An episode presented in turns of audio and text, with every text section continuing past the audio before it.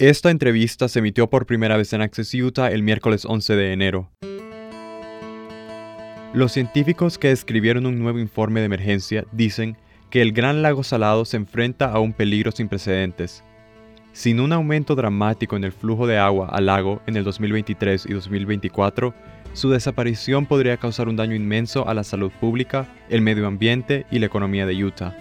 Dicen que el lago podría desaparecer en los próximos cinco años, los autores recomiendan establecer un requisito de caudal mínimo de 2,5 millones de acres por año, lo que, según el informe, se traduce en una reducción del 30 al 50% en el uso de agua consumtiva en la cuenca del Gran Lago Salado.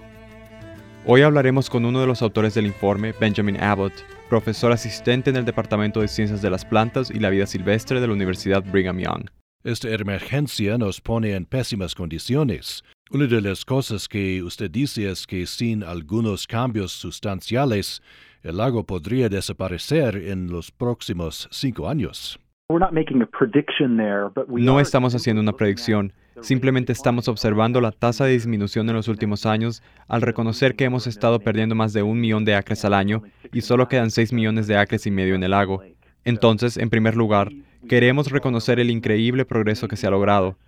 Ha habido cambios muy importantes en la ley referentes a la conservación de agua, especialmente en la última sesión legislativa, que serán muy importantes entre los próximos 5 a 15 años al poder reducir el uso del agua.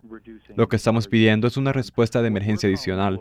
Observamos la química del lago, las redes alimentarias, también la salud pública y los impactos económicos de perder el lago. Necesitamos una respuesta de emergencia ahora mismo, probablemente dirigida por la oficina del gobernador, con el apoyo de la legislatura. ¿Qué debe suceder en esta sesión legislativa? Siempre hay un lapso de tiempo entre la aprobación de estas leyes y el momento en que realmente entran en vigencia. Lo primero que recomendamos es que, organizadas por la oficina del gobernador, se efectúen algunas descargas de agua de emergencia al lago. Mirando el registro histórico, el lago se llena y se recupera cuando recibe al menos dos millones y medio de acres de agua en un año determinado. Cuando está por debajo de eso, por lo general el lago disminuye de tamaño. Entonces, estamos proponiendo que esos dos millones y medio de acres de agua lleguen al lago. ¿Cuál es el mayor mensaje que usted quisiera compartir con nuestros oyentes? Hay una sensación de tristeza e impotencia que muchos de nosotros sentimos al ver cómo se desarrollan estas grandes crisis ambientales. Yo no he perdido mi fe en nuestra comunidad y espero que podamos transformar esos sentimientos de dolor y alarma en determinación y colaboración.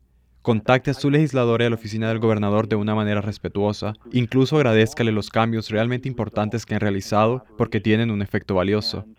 Nuestros legisladores escuchan a sus lectores, por lo tanto, animo a todos a buscar quiénes son sus representantes y senadores y enviarles un correo electrónico o llamarlos y alentarlos a apoyar y rescatar de emergencia el Gran Lago Salado. El lago es demasiado grande para fallar. No podemos dejar que el lago se pierda en la distancia. Tenemos que proteger esto debido a nuestros valores culturales, el patrimonio que nos brinda y lo importante que es para nuestras comunidades locales. Para escuchar la entrevista completa en inglés, visite upr.org. Para Utah Public Radio, soy Manuel Girón.